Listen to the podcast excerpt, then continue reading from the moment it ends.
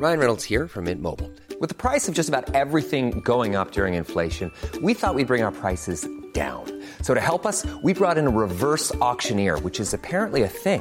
Mint Mobile unlimited premium wireless. Ready to get 30, 30, bit to get 30, bit to get 20, 20, 20, bit to get 20, 20, bit to get 15, 15, 15, 15 just 15 bucks a month. So, Give it a try at mintmobile.com/switch. slash $45 upfront for three months plus taxes and fees. Promo for new customers for limited time. Unlimited more than 40 gigabytes per month. Slows. Full terms at mintmobile.com. Heraldo Podcast, un lugar para tus oídos. Estas son las breves del coronavirus, la información más relevante sobre el COVID-19 por el Heraldo de México. A nivel internacional, el conteo de la Universidad Johns Hopkins de los Estados Unidos reporta más de 353 millones 857 mil contagios del nuevo coronavirus y se ha alcanzado la cifra de más de 5 millones 602 mil muertes. Por medio de un comunicado, la Embajada Británica en México informó que a partir de las 4, tiempo de Londres, del 11 de febrero, el certificado de vacunación emitido por el gobierno mexicano formará parte del esquema de reconocimiento de certificados de vacunas del Reino Unido. Esta noticia fue confirmada por Marcelo Ebrard, canciller mexicano, por medio de su cuenta en Twitter.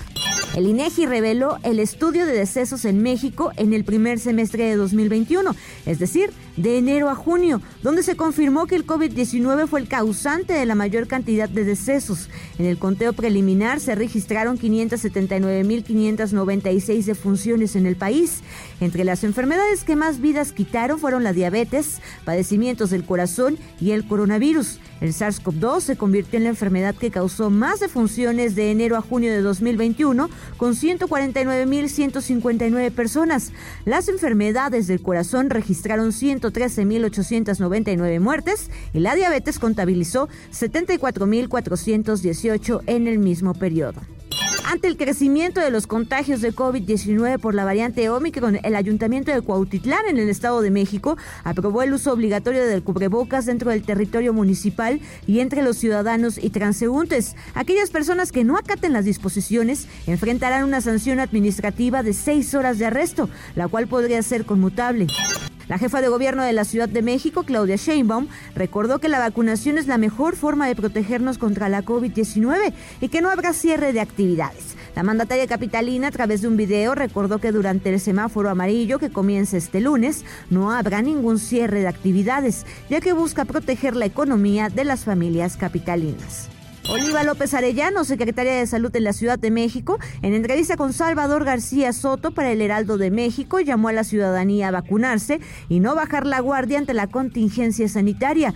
Informó que 600 mil personas del grupo de 50 a 59 años de edad han sido vacunadas, por lo que se prevé que mañana se termine con esta etapa, mientras que en los mayores de 60 años han sido inmunizados. Asimismo, destacó que en la ciudad se hacen actualmente 28 mil pruebas diarias para diagnosticar esta enfermedad, de las cuales 35% suele salir con un resultado positivo. El director de la Organización Mundial de la Salud advirtió este lunes que es peligroso suponer que la variante Omicron anunciará el final de la fase más aguda del COVID-19 y exhortó a los países a mantenerse concentrados en vencer la pandemia. El gobierno británico ya no exigirá a las personas con pauta completa de vacunación contra el COVID-19 que se sometan a un test a su llegada a Inglaterra, anunció este lunes el primer ministro Boris Johnson.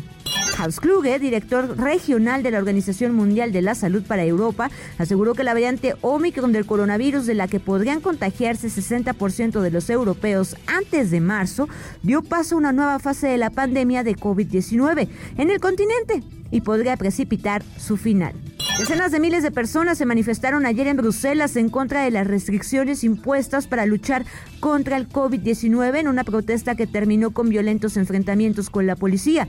Las autoridades estimaron que 50.000 es la cantidad de inconformes en lo que ha sido la mayor de la serie de protestas que empezaron los últimos meses. Este lunes 24 de enero, la Secretaría de Salud presentó el reporte técnico diario sobre el avance de la pandemia en el país, en el que detalló la cifra de contagios nuevos de COVID-19 y el número de defunciones. Este lunes, México acumula 4.685.767 contagios estimados, es decir, 17.938 casos confirmados.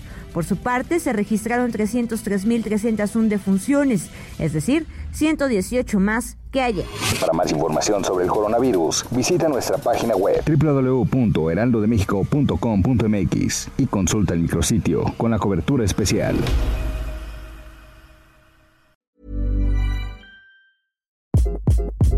Hi, this is Craig Robinson from Ways to Win, and support for this podcast comes from Invesco QQQ. Invesco QQQ is proud to sponsor this episode and even prouder to provide access to innovation for the last 25 years. Basketball has had innovations over the years too. We're seeing the game played in new ways every day. Learn more at Invesco.com slash QQQ. Let's rethink possibility. Invesco Distributors, Inc.